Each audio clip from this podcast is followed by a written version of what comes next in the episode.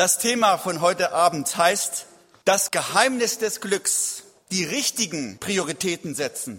Und ich möchte einen Bibelvers voranstellen aus dem Neuen Testament. Matthäus Kapitel 13 steht das, Vers 44 bis 46. Da heißt es, das Himmelreich gleicht einem Schatz, verborgen im Acker, den ein Mensch fand und verbarg, und in seiner großen Freude ging er hin und verkaufte alles, was er hatte, und kaufte den Acker.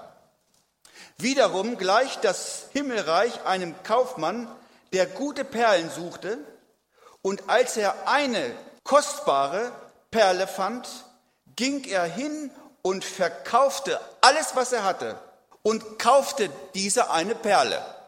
Es gab vor 2000 Jahren, zur Zeit, als Jesus auf dieser Erde lebte und als diese Sache auch geschrieben wurde und gesagt wurde von Jesus, in Israel nur sehr wenige Menschen, die in ihrem Leben irgendeinen Schatz gefunden haben. Aber das Vergraben eines Schatzes war eine Methode, die sehr oft damals angewandt wurde. Stellt euch vor, damals in Israel und auch in anderen Ländern gab es noch keine Volksbank, es gab noch keine Sparkasse, und es gab auch noch keine Deutsche Bank. Es gab keine Depots, wo man sein ganzes Geld gewinnbringend auch hinbringen konnte.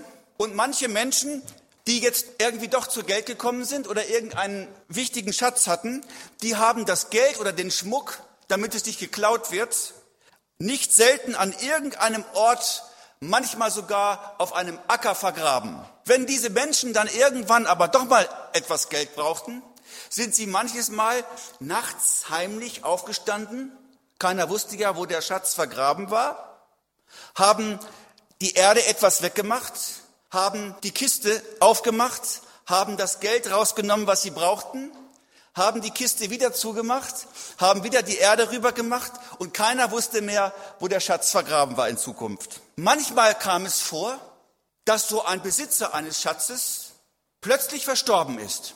Dann kam es vor, dass kein einziger Mensch auf dieser Welt wusste, wo der Schatz vergraben war, weil der Einzige, der es wusste, ja verstorben ist. Es sei denn, durch Zufall findet irgendein Mensch diesen vergrabenen Schatz wieder. Und vielleicht war es auch so ähnlich in der Geschichte, die wir gerade gelesen haben, beziehungsweise in dem Gleichnis. Im zweiten Gleichnis hören wir etwas von einem Kaufmann. Was ist ein Kaufmann? Ein Kaufmann ist ein Mensch, der etwas kauft, damit er es wieder verkaufen kann. Dieser Mensch, von dem wir gerade gelesen haben, dieser Kaufmann in unserem Gleichnis, reiste in der ganzen Welt herum, um kostbare, feine Perlen zu suchen. Und wenn er sie gefunden hat, hat er sie gekauft und hat sie mit hohem Gewinn wieder verkauft. Das ist die Aufgabe eines Perlenhändlers.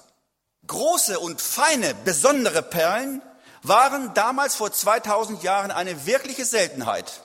Das lag einmal daran, weil es die einmal nur selten gab. Auf der anderen Seite war damals vor 2000 Jahren, als man noch nicht die Taucheranzüge hatte wie heute, war das Tieftauchen eine sehr gefährliche Krankheit und man hatte Angst vor der sogenannten Taucherkrankheit. Darum waren große Perlen so sehr wertvoll und auch so sehr teuer. Von Kleopatra habe ich mir sagen lassen, soll, da weiß ich, sie war Besitzerin von zwei so großen, extremen schönen Perlen, dass man sie heute auf dem Weltmarkt verkaufen könnte und für jede einzelne Perle mehrere Millionen Dollar oder sogar Euro bekommen könnte. Als der Kaufmann in unserem Gleichnis, das wir gerade gelesen haben, eine Perle in sehr großem Wert gefunden hatte, hat er alle anderen Perlen, die er schon hatte, das waren vielleicht schon einige hunderte, genommen, hat sie verkauft hat das Geld, den Erlös dieser Perlen genommen und hat dafür diese eine riesige, seltene Perle gekauft. Aus dem Gleichnis vom verborgenen Schatz und aus dem Gleichnis von der wertvollen Perle können wir heute Abend vielleicht ein paar wichtige Dinge mit nach Hause nehmen. Es sind mindestens fünf wertvolle Lektionen, wie wir aus unserem Leben etwas machen können, wie wir zum wirklichen wahren Glück gelangen können und nicht nur für kurze Zeit so ein Scheinglück uns immer wieder irgendwo herholen, sondern dass wir für jetzt schon und für die Ewigkeit Menschen werden, die wirkliches Glück gefunden haben. Und danach sehen wir uns doch alle.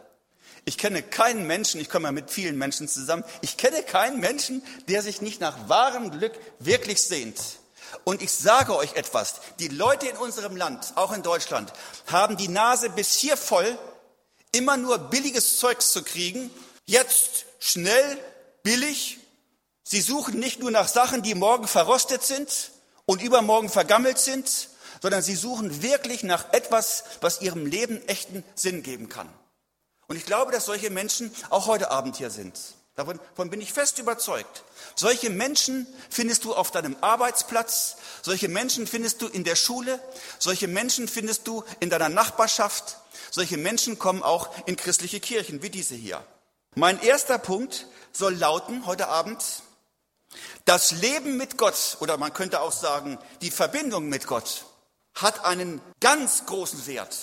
Das Leben mit Gott hat einen größeren Wert als alle anderen Dinge, die man auf dieser Welt überhaupt finden kann. Wir haben hier ja zwei verschiedene Gleichnisse vor uns, die Jesus uns gegeben hat. In einem Gleichnis wird etwas miteinander verglichen. In unserem Gleichnis wird das Reich Gottes, das Leben mit Gott, mit einem Schatz und einer kostbaren Perle verglichen. Und ich möchte gleich zu Beginn einmal in diese Menge hineinfragen, Sag einmal, welchen Wert haben göttliche Dinge, haben geistliche Dinge für dich, lieber Zuhörer? Was würdest du in deinem Leben alles unternehmen, um an wirkliche geistliche, um, sagen wir mal ruhig, an bleibende, an echte Werte heranzukommen in deinem Leben? Ich bin ja 53, mit 19 bin ich zum Glauben gekommen, also bin ich jetzt 34 Jahre Christ in ein paar Tagen, in ein paar Wochen. Und meine Erfahrung der letzten 34 Jahre lautet, es lohnt sich wirklich, das Unwichtige immer wieder dran zu geben, um, das, um an das Allerbeste ranzukommen. Ich wohne nicht weit weg von unserer Gemeinde, ungefähr nur zwei Kilometer, aber ich fahre ungefähr dreimal in der Woche in diese Gemeinde. Das sind also sechs Kilometer. Obwohl ich also nur zwei Kilometer zu fahren habe, bin ich ungefähr 21.000 Kilometer mit meinem Auto bereits zur Gemeinde gefahren. Inzwischen sind es ungefähr 10.000 Stunden, die ich in meiner Heimatgemeinde verbracht habe. Bei einem Stundenlohn, bei einem durchschnittlichen Stundenlohn in Deutschland von 25 Euro, inklusive Lohnnebenkosten, hätte ich der Volkswirtschaft, wenn ich nicht in die Gemeinde gegangen wäre, sondern wenn ich nebenbei gearbeitet hätte, in der Zeit, wo ich in die Gemeinde gegangen bin, 250.000 Euro verdient. Hätte ich diese 250.000 Euro in eine Lebensversicherung eingezahlt, dann hätte ich mit Zinsen und Zinseszinsen heute einen Betrag von 400.000 Euro, wenn ich nicht in die Gemeinde gegangen wäre, sondern wenn ich irgendwo das Geld verdient hätte in der Zeit und aufgespart hätte. Aber ihr lieben Leute, ich habe mich als ich zum Glauben kam, für einen anderen Weg entschieden. Und zwar ganz bewusst. Ich sage dir, wenn ich heute nach 34 Jahren in der einen Hand die 400.000 Euro hätte und in der anderen Hand die 10.000 Stunden, die ich in meiner Heimatgemeinde verbracht hat, habe, und ich könnte noch einmal entscheiden, dann würde ich sagen, ich würde es wieder genauso machen. Ich danke Gott für die 10.000 Stunden Aufenthalt in meiner Gemeinde damals oder bis heute weil die mein Leben wirklich reich gemacht haben. Ganz abgesehen von Folgendem, wenn wir schon mal mit dem Rechnen im Gange sind, wahrscheinlich hätte ich diese 400.000 Euro heute gar nicht ausgezahlt bekommen von meiner Lebensversicherung, weil ich, wo ich überall gewesen bin in den ganzen Ländern, längst vielleicht irgendwo totgeschlagen worden wäre und ich hätte heute überhaupt gar nicht mehr gelebt. Unser Gleichnis von heute sagt uns Folgendes. Dieser Schatz, von dem hier berichtet wird, was sagt unsere Bibel hier? Der Schatz, der war erst einmal verborgen im Acker, heißt es in unserem Text. Verborgen im Acker. Das Himmelreich gleicht einem Schatz verborgen im Acker. Was ist denn das? Lieber Zuhörer, der wertvolle Schatz, den unser Freund hier im Acker gefunden hat, der lag nicht irgendwo nur auf der Oberfläche herum, dass sie ihn jeder sehen konnte. Ich weiß nicht, wie viele Leute an dem Acker schon vorbeigelaufen sind, aber sie haben niemals geglaubt, dass auf dem Acker ein wertvoller Schatz vergraben sein könnte.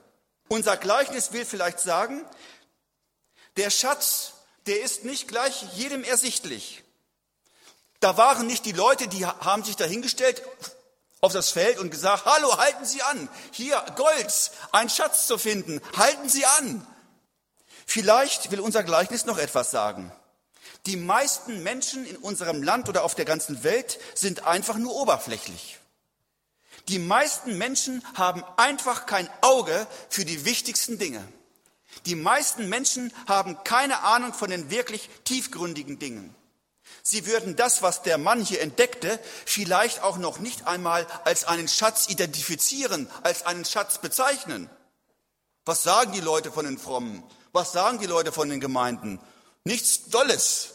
Lieber Zuhörer, wenn es darum geht, das wirklich Wertvolle im Leben zu finden, dann darfst du dich, und jetzt meine ich dich, nicht dein Nebenmann, sondern dich ganz persönlich, wenn es darum, das wirklich Wertvolle in deinem Leben zu finden, dann darfst du dich nicht nach der Meinung anderer Leute richten. Es sagte mal einer, die öffentliche Meinung ist meistens immer gegen Gott gerichtet. Selbst dein bester Freund, lieber Zuhörer, deine beste Freundin kann völlig blind sein für das, was für dein Leben das Allerbeste wäre. Wie viele Menschen kenne ich, und das sage ich jetzt fast mit einem weinenden Auge, wie viele Menschen kenne ich, die waren in einer ähnlichen Versammlung, in einer ähnlichen evangelistischen Versammlung wie heute Abend hier.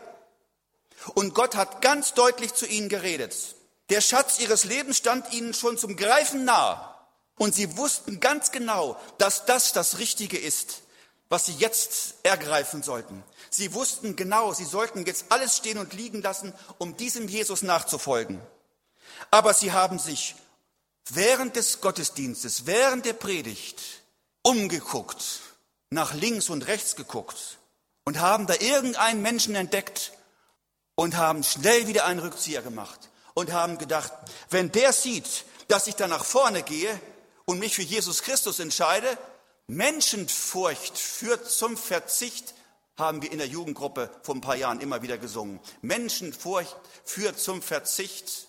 Lieber Zuhörer, guck doch nicht auf die Leute, wenn es um das ewige Leben geht. Mach doch nicht diesen größten Fehler. Ich glaube, es werden Leute in der Hölle später sein, nur weil sie Angst hatten. Angst vor ihrem Ehemann, Angst vor ihrer Ehefrau, Angst vor den Kindern, Angst vor den Eltern oder was auch immer. Von wie vielen Mädchen, jetzt spreche ich mal die Mädchen hier unter uns an, sind ja heute Abend eine ganze Menge, und die haben da auch oft ein Problem. Von wie vielen Mädchen habe ich schon gehört, dass sie in einer solchen Veranstaltung saßen und ganz genau wussten, heute Abend ruft Gott mich.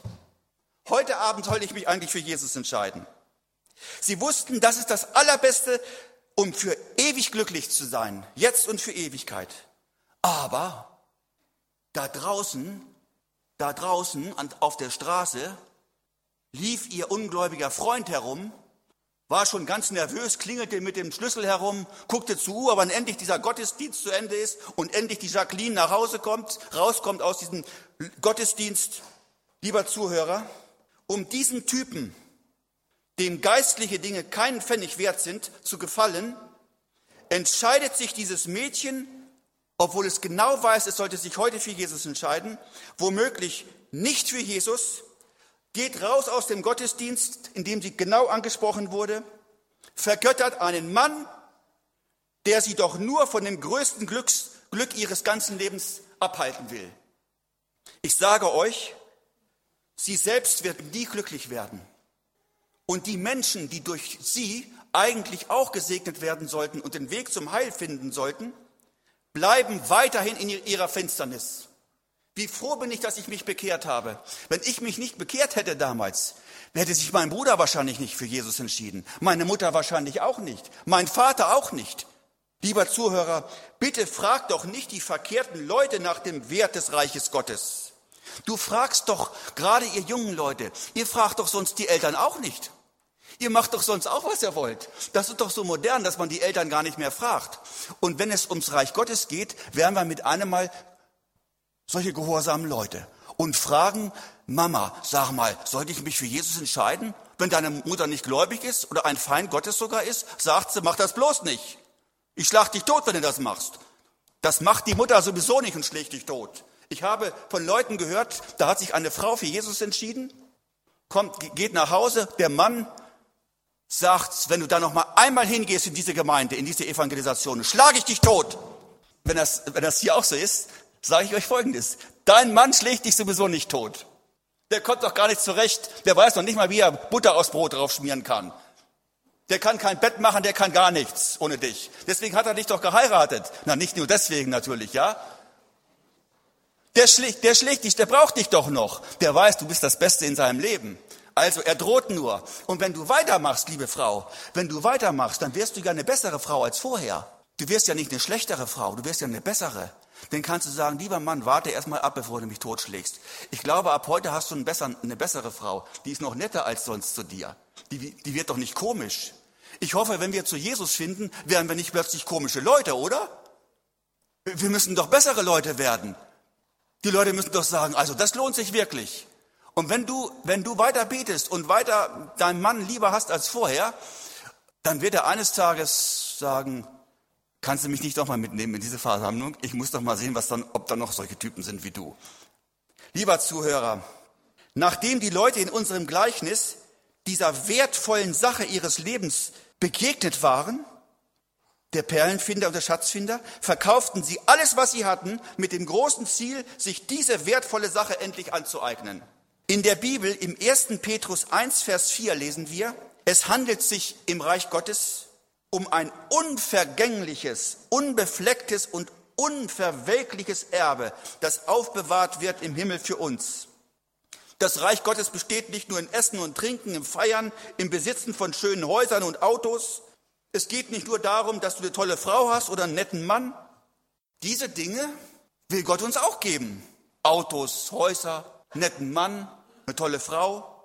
Aber es kann sein, dass du die Dinge alle hast, dass du sie endlich alle hast und bist trotzdem todunglücklich.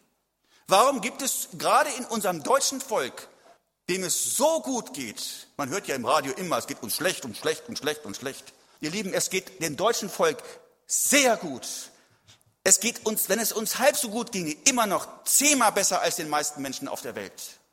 Und trotzdem sind wir das Volk, das am meisten rumjammert immer nur am Meckern ist, immer an Herumnöhlen ist, weil wir eben nicht glücklich sind, weil wir trotz all dieser Dinge nicht wirklich glücklich sind.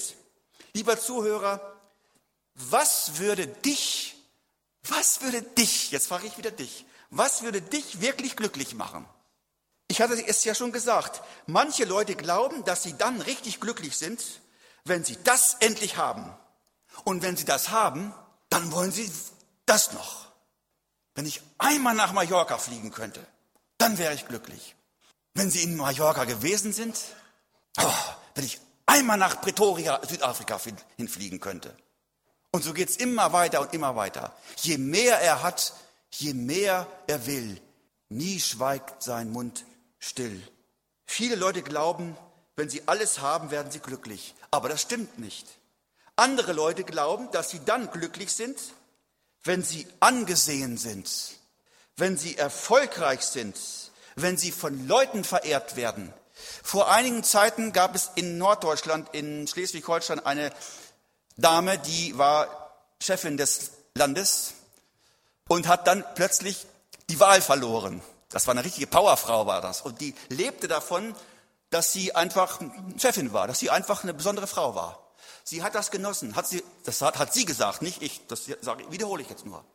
Und dann wurde sie mit einem Mal nicht mehr wiedergewählt.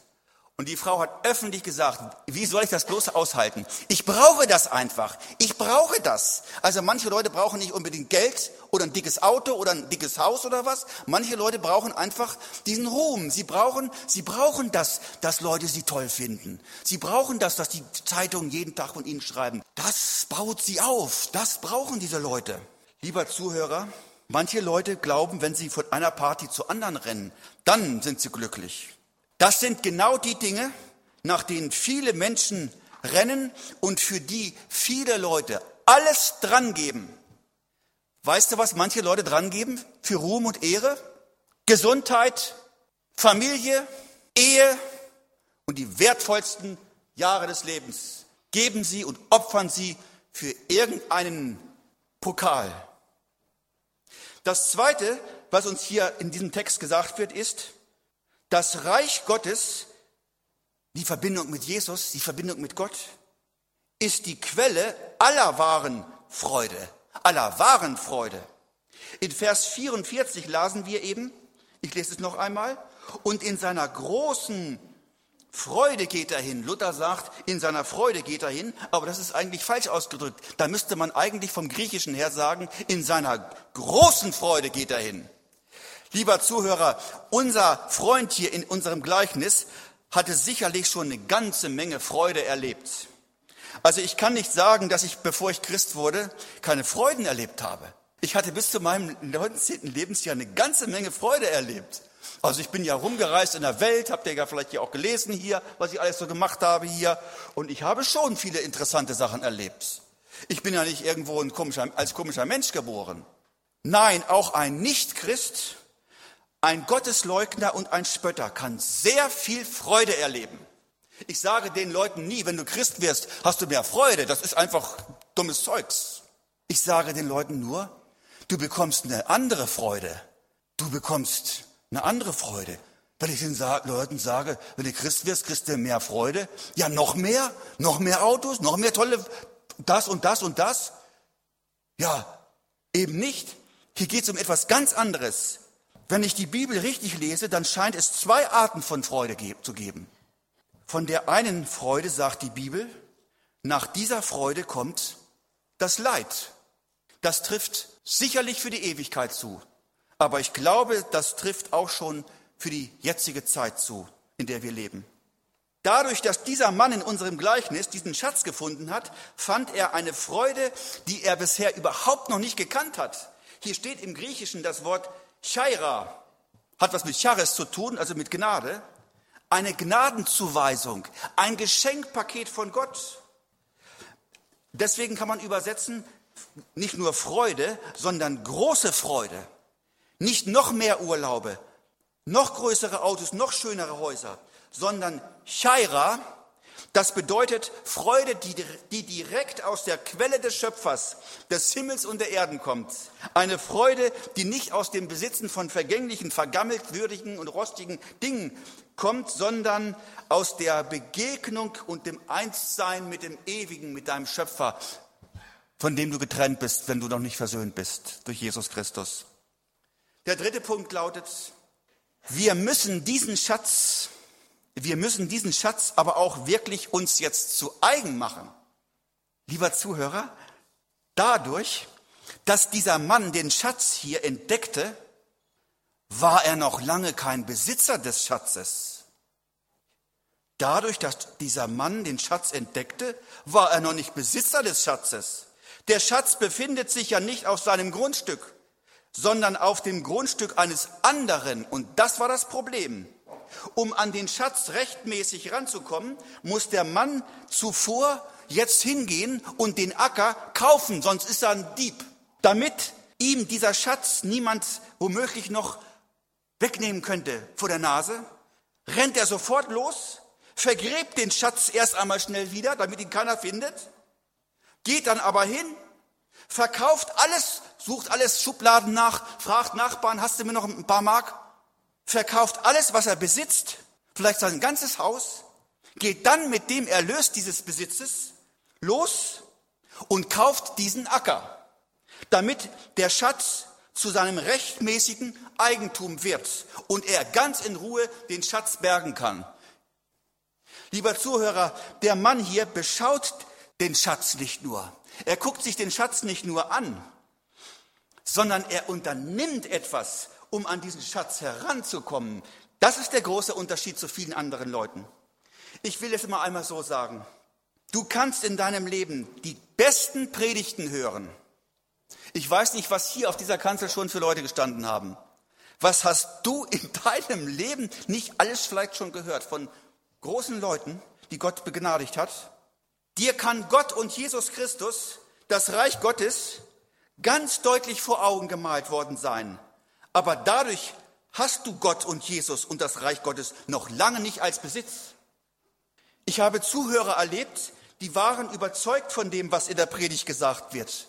Ich habe Zuhörer gesehen, das kann man ja von hier immer so gut sehen, die hatten Tränen in den Augen und sie wussten, das ist es eigentlich. Sie standen dem Reich Gottes, dem Himmelreich, der Errettung, dem Frieden mit Gott einen halben Meter nur entfernt. Sie hätten nur zugreifen brauchen, aber sie haben es nicht. Dadurch, dass, die, dass ich die Sache einen halben Meter vor mir habe und aus der Entfernung betrachte, ist es doch noch nicht meins. Auch wenn ich sage, es ist richtig so, bin ich noch nicht drin im Reich Gottes. Es gibt nicht wenige Menschen, auch in unserem Land, die sind begeistert von den Wahrheiten des Evangeliums. Die würden sagen, finde ich gut. Ich finde das gut, was ihr da macht. Ich finde das gut. War in einer Gemeinde in Süddeutschland, die haben gerade ein neues Gotteshaus gebaut, ein Bethaus, haben, haben da eine Fußbodenheizung einbauen lassen. Ich sage, wie teuer war denn die Fußbodenheizung? Da sagte er, du glaubst es nicht, 16.000 Euro. Ich sage, wie ist das möglich? 16.000 Euro, ihr habt doch nicht nur den, den Flur hier. Was, äh. Da sagte er Folgendes. Ich habe mir drei Angebote geben lassen, der Gemeindeleiter. Und eines Tages bekommen wir von einem Geschäftsmann ein Angebot. Steht drauf, also 400 Quadratmeter oder was, Fußbodenheizung, 16.000 Euro. Ich sage, ich, ich habe sofort angerufen. Ich sage, Sie müssen sich verrechnet haben. Da sagt er, nein, ich habe mich nicht verrechnet. Ich möchte nur 16.000 Euro dafür haben. Ja, wieso? Hier sagt er, wissen Sie was? Ich wohne in Ihrer Stadt und ich habe mir Ihre Leute angeguckt. Was ihr macht, das gefällt mir. Ihr seid nicht so verrückt wie die anderen. Leute, der, der fand das gut. Aber ich frage jetzt einmal, war er, des, war er deswegen schon Christ? Weil er das auch gut findet? Ich befürchte nicht. Wenn er nicht Jesus Christus als seinen Retter angenommen hat, nützt ihm auch diese Spende nichts. Ich will es mal so auf den, auf den Punkt treiben. Es gibt Priester und Pastoren und Theologieprofessoren, die können dir alles Wichtige sagen über das christliche Glaubensbekenntnis.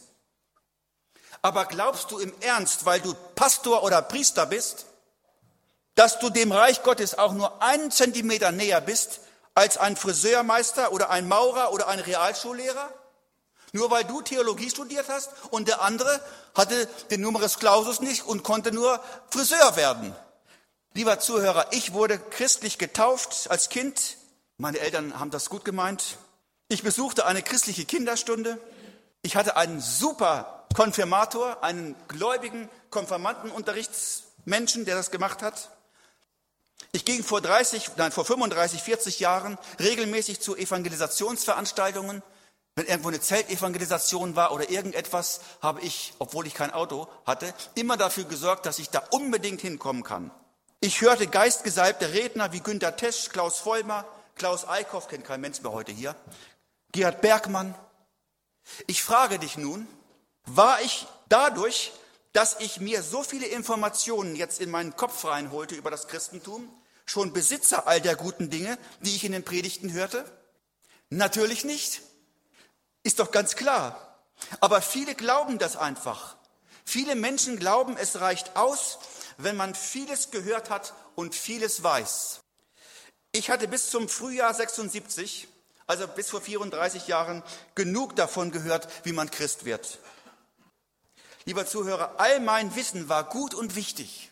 Und ich danke all denen, die mir Informationen gegeben hatten, all denen, die das Christentum mir vorgelebt haben, all denen, die in ihrem Haus eine Bibelstunde hatten und mich eingeladen hatten, all denen, die in Zelten oder wo auch immer das Evangelium verkündigt haben und ich konnte es hören, denen bin ich immer zu Dank verpflichtet. Aber all mein Wissen, obwohl es gut war, hatte mich nicht dahin gebracht, wonach ich mich eigentlich sehnte. In der Bibel steht, Jesus kam in sein Eigentum, aber die Seinen nahmen ihn gar nicht auf. Das ist das Problem. Jesus kam in sein Eigentum, aber die meisten nahmen ihn gar nicht auf. Und dann heißt es in einem Vers weiter, diejenigen aber, die ihn aufnahmen, denen gab er das Recht, Gottes Kinder zu werden, die an seinen Namen glauben. Lieber Zuhörer, das war der Schlüssel für mein Glück. Das war das, was mir noch fehlte. Ich musste Jesus aufnehmen. Ich musste ihn in mein Leben hineinnehmen. Ich musste ihm meine Herzenstür öffnen. Ich musste sagen, Herr Jesus, komm rein in mein Leben. Und wir haben es in diesen Tagen unten im Keller einige Male erlebt beim Übergabegebet, als wir dann sagten, komm rein in mein Leben. Mit einem Mal war er drinne. Das ist in, innerhalb einer juristischen Sekunde passiert. Das, die Vorbereitung geschieht manchmal lange, lange Zeit, jahrelang. Jahrelang hatte ich mich nach Gott gesehnt. Jahrelang hat Gott zu mir gesprochen. Aber in einer Sekunde, am Freitag, den 2. April 76, 22 Uhr 35 im Höfnerwinkel 7, 2, damals noch 3101 Eiklingen, im zweiten Stock vor meinem Bett, ist Jesus in mein Leben hineingekommen. Das hat er getan und er hat mich bis heute nicht verlassen, obwohl nicht immer alles so gut gelaufen ist. Lieber Zuhörer, bei jeder Veranstaltung haben wir es mit ganz verschiedenen Menschen zu tun. Und jeder von uns hat eine völlig andere Vergangenheit. Jeder ist anders. Der eine ist in Kasachstan geboren, der andere in Russland, der andere in Kirgisien, der andere hier in Andernach, der andere in Hannover oder in Berlin vielleicht oder wo du auch herkommst. Der eine ist ein Mann, der andere ist Frau, der andere ist intelligent und der andere nicht so. Jeder kommt aus ganz verschiedenen Hintergründen. Aber ich möchte euch etwas sagen. Es ist völlig egal. Es ist ganz egal, wer du auch bist.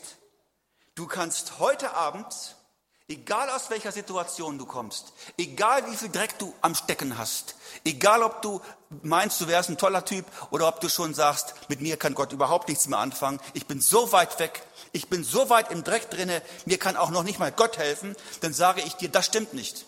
Du kannst heute, egal wer du bist, Frieden mit Gott finden. Du kannst heute volle Vergebung.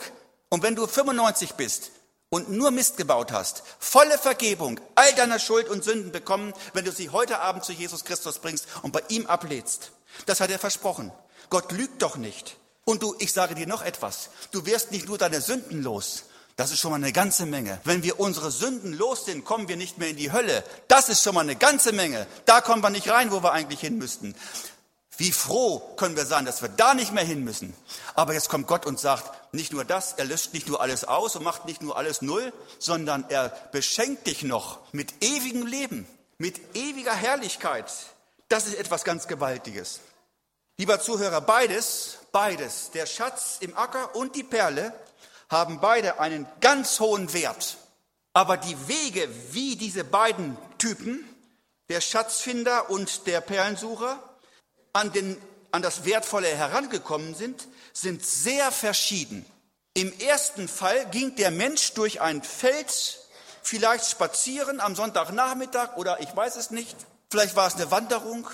Der hatte gar nicht vor, als er da nach seinem Kaffee trinken nachmittags um halb vier noch spazieren geht, einen Schatz zu finden.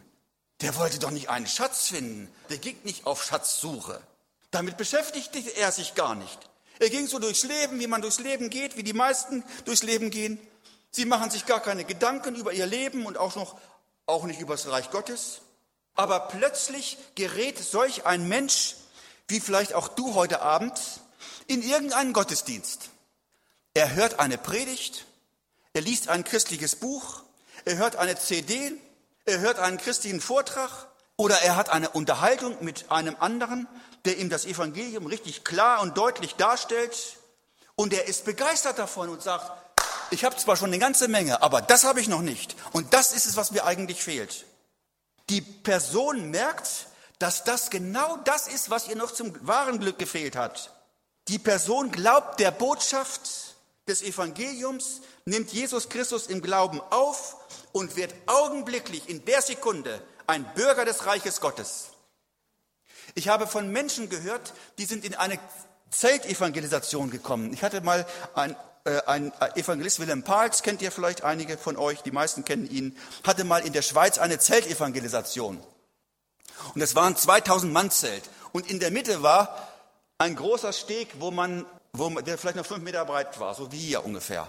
Und mitten in der Predigt mit einmal kommt ein dickes, fettes Motorrad angefahren. Und er fährt mit seinem Motorrad hinten ins Zelt rein und fährt das ganze Zelt. Und die ganzen 2000 Leute gucken natürlich erstmal nicht mehr zum Prediger, sondern zum Motorradfahrer. Der hat so eine Harley Davidson oder was er anhatte da oder gefahren ist, immer so rom, rom, rom, rom, die ganze Zeit gemacht ne? und hat den ganzen Gottesdienst durcheinander gebracht. Der hat gesagt, so, diese ver verrückten Frommen, die will ich mal ein bisschen ärgern hier. Und mit einem Mal kamen so ein paar Brüder da und sagten, komm her, Lux, komm her, beruhig dich, ne?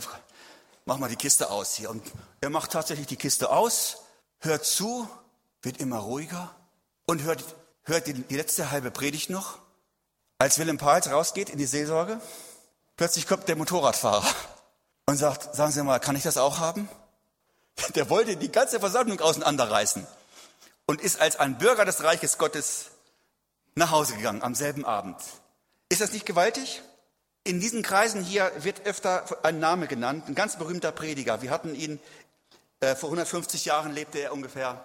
Charles Haddon Spurgeon. Vielleicht habt ihr von diesem großen Mann schon mal etwas gehört. Das war so ein ganz besonderer Typ. Der wuchs in einem christlichen Hause auf. Als Junge ging er aber deshalb nur zur Kirche, weil man eben, weil man eben hohe 150 Jahren in den Gottesdienst ging und er seinen Eltern irgendwie gehorsam sein wollte. Also Charles Spurgeon war nicht unmoralisch oder rebellisch gegen Gott, sondern er war so ein ganz lieber Junge. Aber im Allgemeinen war er mit sich so ganz zufrieden in seinem Leben und er suchte nicht noch mehr Frömmigkeit in seinem Leben. Eines Neujahrs, es war der 1. Januar, sagt sich der 15-jährige Charles Haddon Spurgeon, na ja, es wäre doch mal wieder ganz gut, mal wieder einen Gottesdienst zu besuchen. Tatsächlich, er macht sich auf, aber an dem Morgen war ganz hoher Schnee, also da ist euer Schnee überhaupt nichts gewesen. Ne? Vor 150 Jahren hatten wir mehr Schnee als heute. Da war sehr hoher Schnee und der kalte Winter, der, der kalte Wind überhaupt, hinderte ihn daran, in seine weit entlegene Kirche zu gehen. Da kommt er, als er auf dem Weg war, doch zu seiner Kirche, da wollte er jetzt, jetzt hin, an einer ganz kleinen Mini-Methodistenkirche vorbei, so eine kleine Kapelle. Und er denkt, na gut, also gehst du da mal hin. Da ist ja wahrscheinlich auch ein Gottesdienst. Das Problem in dieser Gemeinde war, weil der Schnee überall war, kam auch der Prediger dieser Methodistenkirche nicht in den Gottesdienst. Und habt ihr schon mal Gottesdienste erlebt, wo der Pastor einfach nicht kommt oder der Prediger einfach nicht kommt? Das ist sehr peinlich. Da wird ein Lied nach dem anderen gesungen und immer geguckt, hoffentlich kommt er doch noch irgendwann.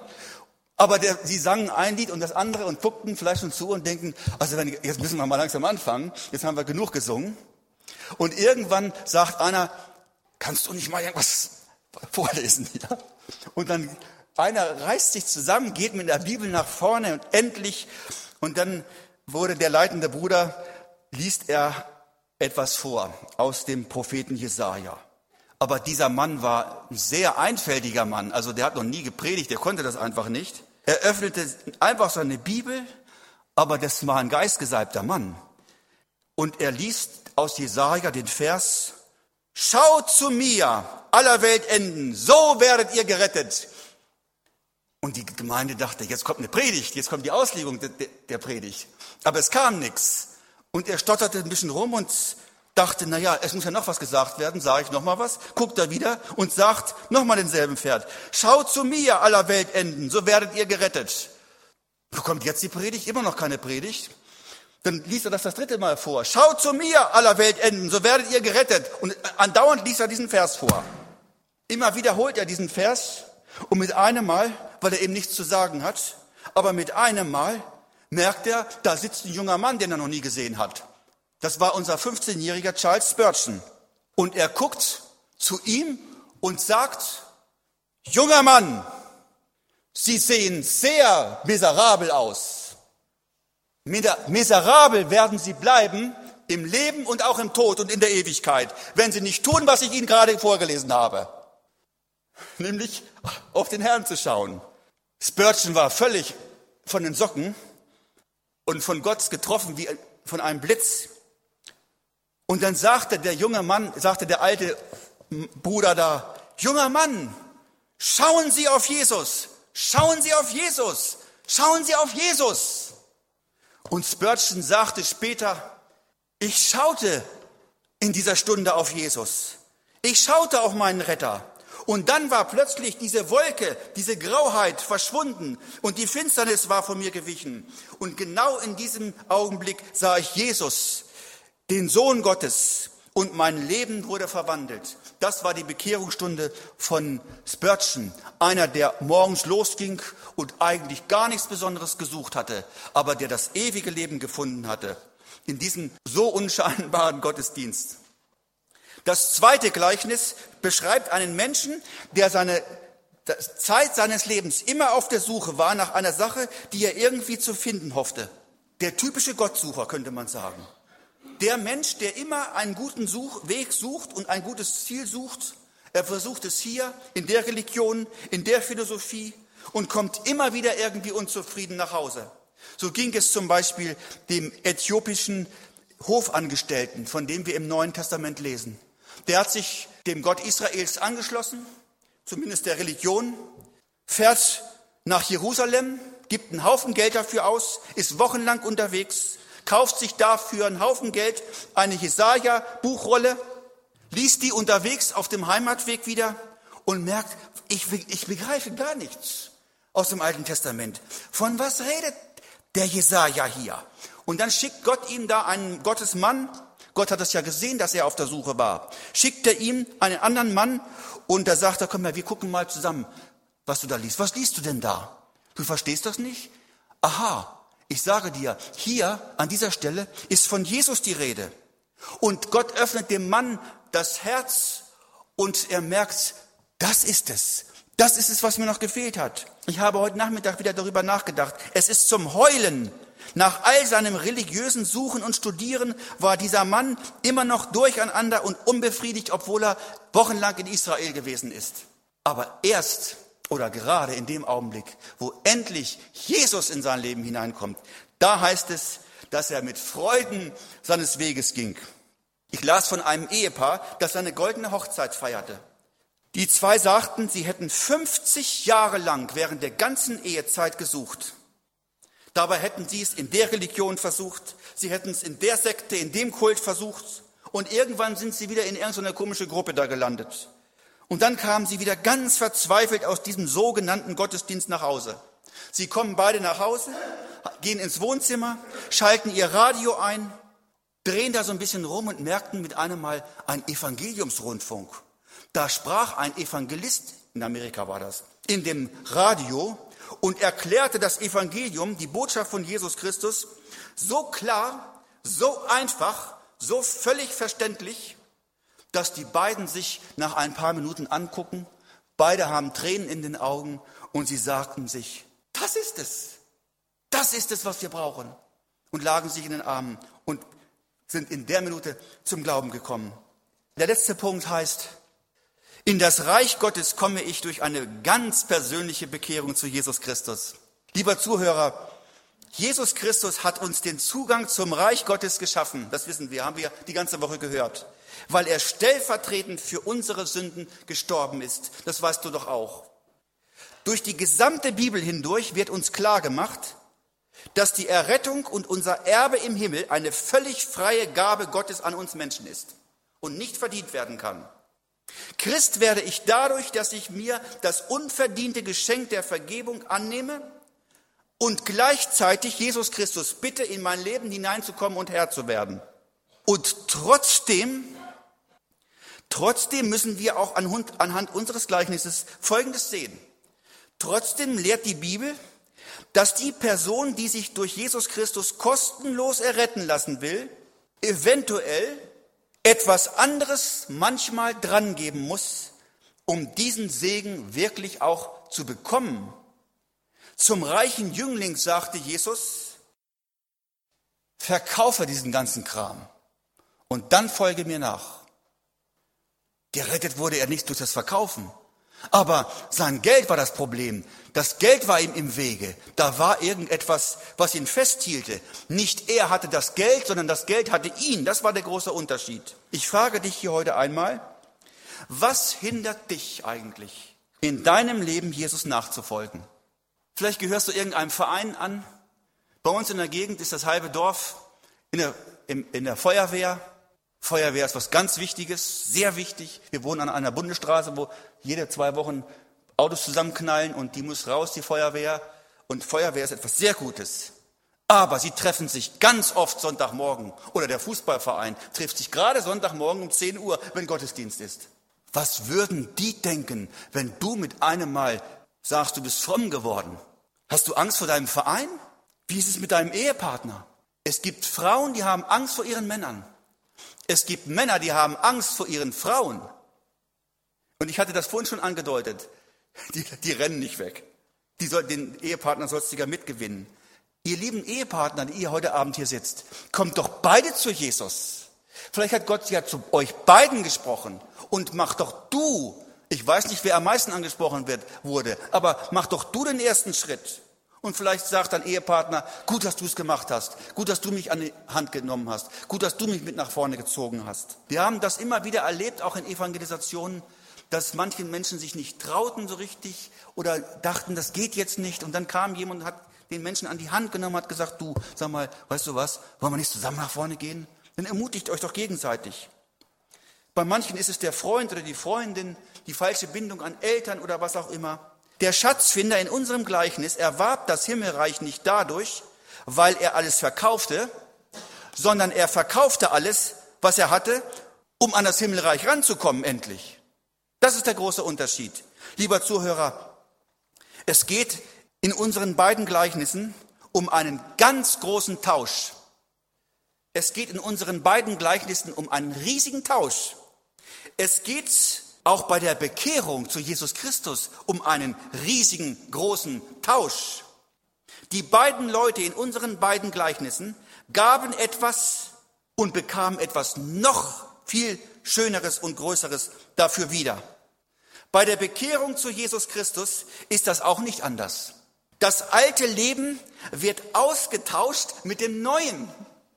Wir geben, wir geben unsere wertlosen, rostigen Dinge, die wir besitzen, ab während wir im Austausch geistliche, unbezahlbare, goldene Werte bekommen, goldene Segnungen bekommen. Was wir abgeben, ist doch in keinster Weise was Tolles. Was wir abgeben, ist auch keine Bezahlung für unsere Errettung oder das Erbe im Himmel. Im Gegenteil, was wir aufgeben bei der Bekehrung, ist nichts als wertlos. Es ist wertlos. Selbst die gerechten Taten eines Ungläubigen sind in Gottes Augen Schmutz, Schmutzige Lumpen, sagt die Bibel. Mehr ist es nicht. Ich stelle jetzt noch einmal zum Schluss die, die wichtige Frage. Wie kommen wir, wie kommst du ganz persönlich, wenn du das noch nicht erlebt hast, Bekehrung und Wiedergeburt, wie kommst du daran? Wie kommst du auf die andere Seite? Wie kommst du auf den schmalen Weg? Wie wirst du Kind der Familie Gottes, Glied der Familie Gottes, Kind Gottes? Anders ausgedrückt, wie wirst du ein Christ? Antwort, durch eine Bekehrung und Wiedergeburt. Beides muss geschehen. Was heißt Bekehrung? Bekehrung ist die menschliche Seite. Bekehrung ist das, was der Mensch tun muss. Bekehrung ist das, was du tun musst. Der Mensch gibt etwas. Was muss der Mensch tun bei der Bekehrung? Der Mensch muss etwas geben. Der Mensch gibt etwas. Was gibt der Mensch? Der Mensch gibt seine Sünden. Na, die sind wir doch froh, wenn wir die endlich los sind. Er gibt seine Sünden, alle Sünden, die er je getan hat. In der Seelsorge frage ich nicht, ja, was hast du alles in deinem Leben verkehrt gemacht? Da könnten wir 38 Wochen hier rumstehen und eine Seelsorge hinter uns haben. Was haben wir alles für einen, für einen Kram gemacht in unserem Leben? Schon beim, beim ersten Aufstehen der Wecker klingelt, äh, schon erste blöde Gedanken, oh, die, heute der Chef. Ne?